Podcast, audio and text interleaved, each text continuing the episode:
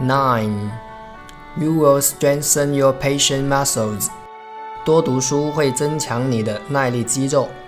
We live in a society that expects instant gratification, which is anything but a blessing for most people's success in life, as there is nothing quick or easy about losing weight or starting a successful business.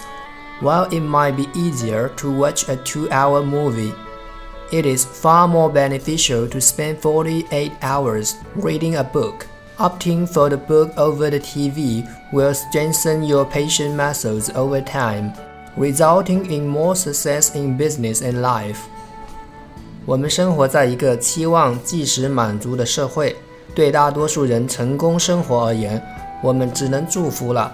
因为对于减肥或成功开始一份事业，并没有什么快速或容易的路途可走。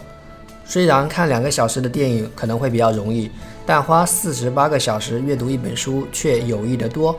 选择阅读而不是看电视，随着时间的推移，这会增强你的耐力肌肉，结果工作和生活都会取得比较大的成功。